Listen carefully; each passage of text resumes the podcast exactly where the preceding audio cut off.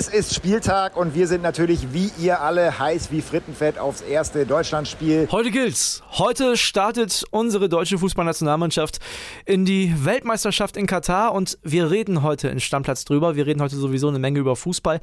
Es wird langsam auch mal ein bisschen Zeit. Die anderen Spiele von gestern haben wir im Blick und natürlich auch die Spiele von heute. Außerdem geht's um Cristiano Ronaldo. Also lohnt sich dran zu bleiben. Ich bin André Albers. Stammplatz. Dein täglicher Fußballstart in den Tag. Heute ist der Tag. Heute ist der Tag, an dem wir uns tatsächlich echt viel mit Fußball beschäftigen, Kian Gaffrey. Ja, Deutschland spielt WM-Auftakt.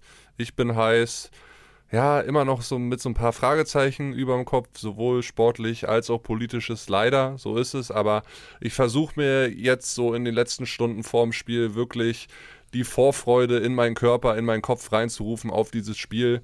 Es ist das erste Länderspiel seit viereinhalb Jahren, auf das ich mich wirklich freue. Bei einer WM, auch bei einer EM ist es immer was Besonderes, äh, Deutschland zuzugucken. Und ich drücke den Jungs die Daumen, dass es heute gut losgeht. Hast du dich bei der letzten EM nicht gefreut, oder was?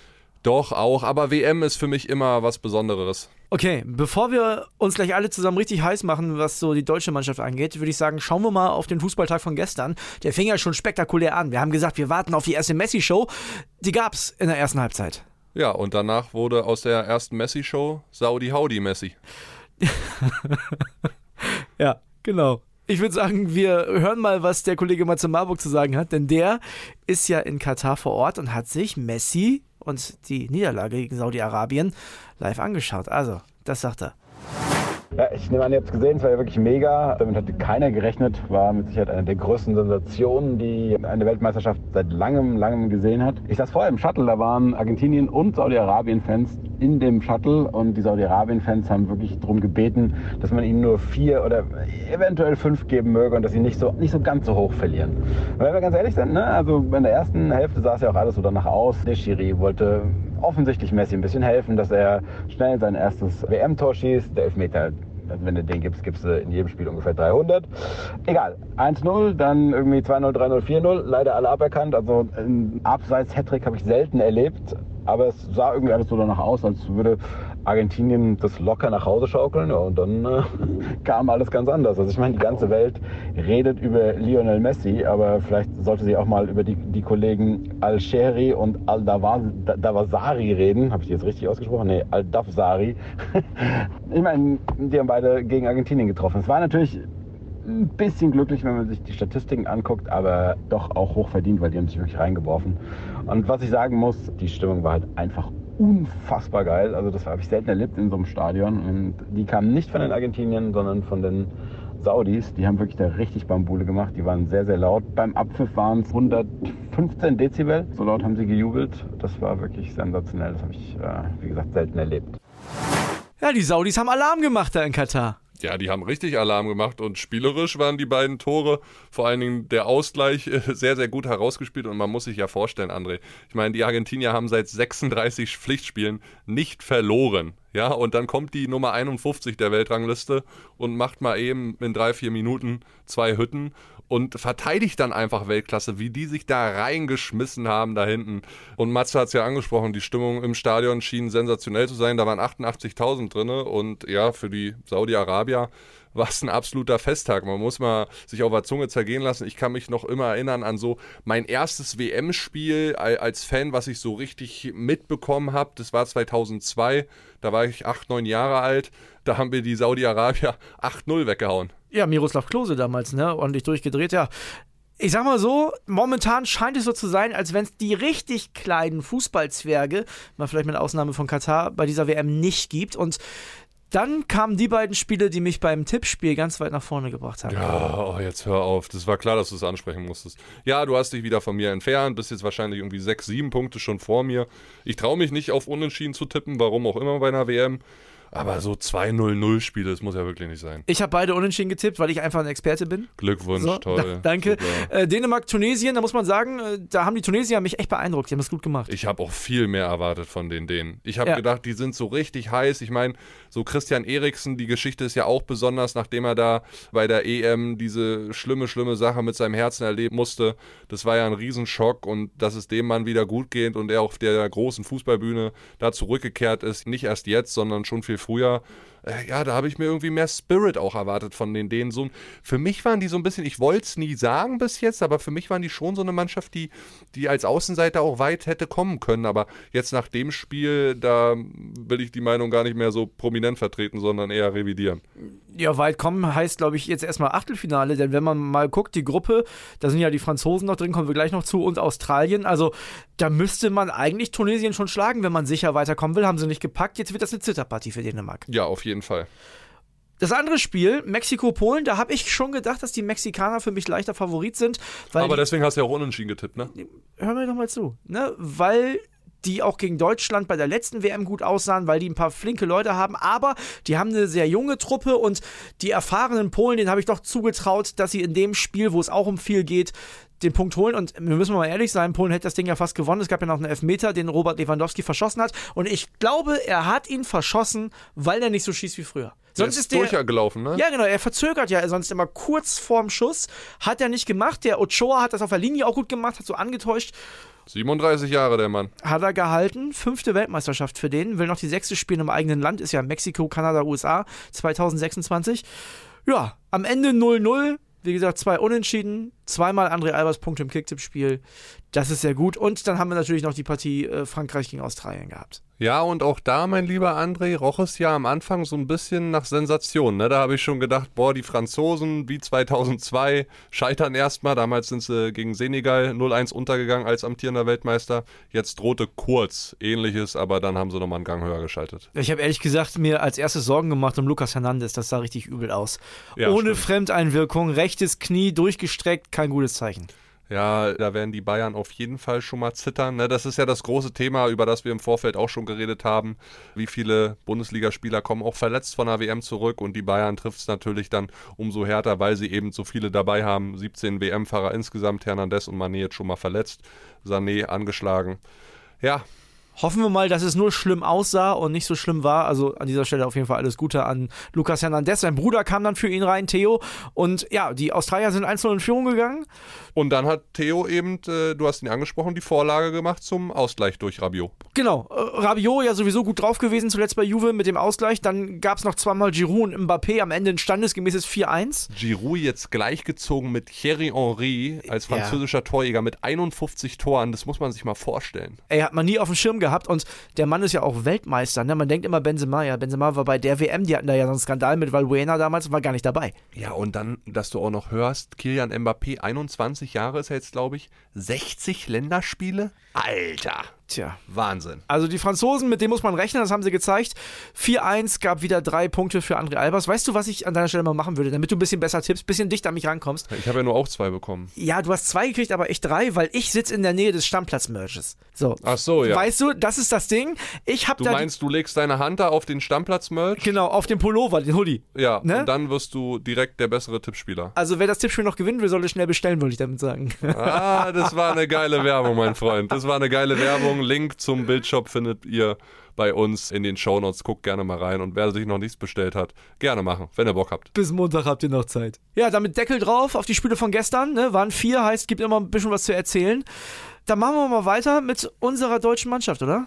Ja, auf jeden Fall. Ich würde sagen, wir hören auch erstmal, bevor wir beide weiter diskutieren, die Sprachnachricht von Heiko Niederer, oder? Genau. Der schickt so ein paar letzte Infos rund um die Aufstellung und so weiter. Es ist Spieltag und wir sind natürlich wie ihr alle heiß wie Frittenfett aufs erste Deutschlandspiel. Auch hier vor Ort natürlich eine ganz besondere Anspannung. Deutschland gegen Japan. Wie geht's aus? Wie gehen wir ins Spiel? Da gab es ja gestern leider eine Schocknachricht schon früh morgens beim Abschlusstraining. Leroy Sané nicht dabei und wie sich dann herausstellte, wird er nicht spielen können. Er hat Knieprobleme und äh, ja, kann nicht ran. Sieht zumindest immerhin ganz gut aus, dass es am Sonntag gegen Spanien wieder geht bei ihm. Aber leider unser Flügelflitzer Sané nicht dabei. Ja, wie werden wir spielen? Die Aufstellung, wir können es mal von hinten durchgehen. Manuel Neuer im Tor ist natürlich klar.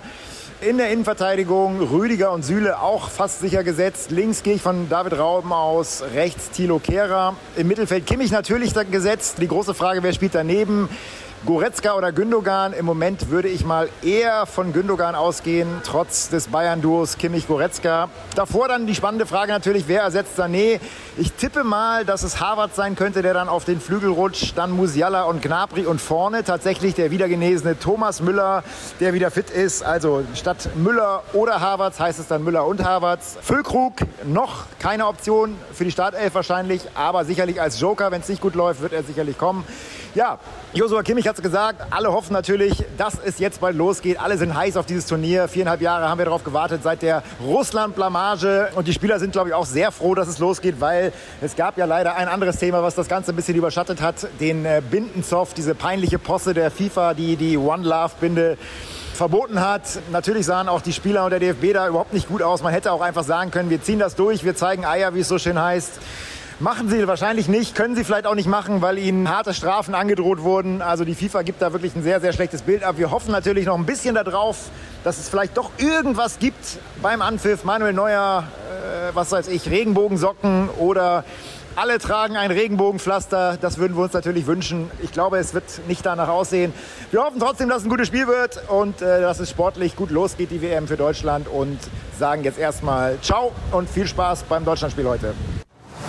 Ja, da bin ich sehr gespannt, ob Thomas Müller tatsächlich schon in der Startelf steht. Also dann hat er sich auf jeden Fall gut geschont in den letzten Wochen. Ja, das wäre schön. Hansi Flick hat ja auf der Pressekonferenz gesagt, Thomas ist auf jeden Fall eine Option. Er hat im Training seine Sache sehr gut gemacht. Wir sind mit ihm zufrieden. Durch ihn haben wir eine Option mehr. Also das klingt, als wenn er von Anfang an spielen kann. Und ich habe es ja vor ein paar Tagen schon mal gesagt, WM-Auftaktspiel 2014 gegen die Portugiesen hat er genau auf der Position drei Tore erzielt. Das macht mir ein bisschen Mut. Bisschen weniger Mut macht mir, ja, Kai Havertz auf links außen. So sieht es ja momentan aus, dass er da spielt, weil er in dieser Saison kaum auf der Position gespielt hat für Chelsea. Das einzige Mal, als er dort gespielt hat, war bei dieser Auftaktpleite in der Champions League gegen Zagreb. Mhm. Äh, das war ja das Spiel, nachdem Thomas Tuchel dann so knallauffall entlassen wurde bei Chelsea. Und das letzte Mal in der Nationalmannschaft, da hat er es aber sehr gut gemacht, war 2000 2020 in der Nations League gegen die Schweiz. Ein Tor, eine Vorlage von der Position aus. Also ich sag mal so, wir haben jetzt in der Offensive nicht die sprintstärkste Variante, aber auf jeden Fall somit die kreativste Variante und viel Potenzial für One-Touch-Football. Wenn ich mir jetzt mal angucke, Musiala, Harvards, Müller, die können alle mit einem Pass ein Ding auflegen oder auch selber machen. Mit Gnabry noch eine Schnelligkeitsvariante mit da drinne. Also das gefällt mir ganz gut. Auch generell so die Aufstellung, wie sie, wie sie Heiko jetzt hier hervorgesagt hat. Mal gucken, ob es die auch wirklich ist dann. Also ich würde einen richtigen Neuner bringen. Ich habe es schon gesagt, vor allem gegen Japan, da hat man einen körperlichen Vorteil. Hätte ich das, glaube ich, gemacht. Du sagst ja gerade selber, werden wir sehen. Wenn es die Variante von Heiko sein sollte, dann glaube ich, ist das auch gar nicht so statisch, was die Position angeht, weil die können ja vorne alle vier alles spielen. Also das ja. ist ja von daher, und da kann André, ja alles passieren. Äh, Lücke kannst du dann auch in der 60., 70. Minute auf jeden Fall reinbringen. Schade ist natürlich der Sané-Ausfall, muss ich ja. ehrlich sagen. Also das ist wirklich ärgerlich. Ich hoffe, der kann mit seinen Knieproblemen im Laufe des Turniers auf jeden Fall zurückkehren. Sieht ja ganz gut aus. Wird zumindest gesagt, dass er dann Sonntag gegen die Spanier ran kann. Äh, das wäre schon wichtig. Ja, sehe ich genauso. Ansonsten Japan, da ist viel Bundesliga drin, da können wir gespannt sein. Ich freue mich auf Daichi Kamada. Ne? Ich bin natürlich dann, das ist immer schwer, weil ich bin natürlich für Deutschland, ist ja klar. Ne? Also wir sind ja morgen Fußballfans, deutsche Fußballfans. Ja, natürlich. Also ich werde hier auch definitiv mal ein bisschen lauter werden äh, als sonst. Und wie gesagt, die Vorfreude auf dieses Spiel ist riesig, auch wenn dieses Ganze drumherum so ist. Und man muss ja am Ende des Tages wirklich sagen, der Sport ist ja in den letzten Jahren und gerade jetzt ist mir das nochmal bewusst geworden, so so sehr zu einer Fassade äh, ja, für korrupte Funktionäre geworden in diesem autokratisch geführten Land. Und aber gut, heute, ich will mich wirklich versuchen, einfach auf den Sport zu freuen und auf die Jungs zu freuen und ich drücke jedem Einzelnen die Daumen, dass er die bestmögliche Performance auf den Platz bringt, weil dafür arbeitest du als Leistungssportler. Ich kenne das zu gut und das ist äh, ja eine Riesenmöglichkeit äh, für alle von denen, auch wenn sie viel Geld verdienen. Eine WM zu spielen ist was ganz Besonderes. Wir beide, das können wir schon mal sagen, werden nach dem Deutschlandspiel eine Sonderfolge machen. Also gebt uns mal noch eine Dreiviertelstunde hinterher. So und, bis nach Abpfiff, ja. Genau, ne, nach Abpfiff Dreiviertelstunde ungefähr und dann kriegen wir das Ding, glaube ich, rund.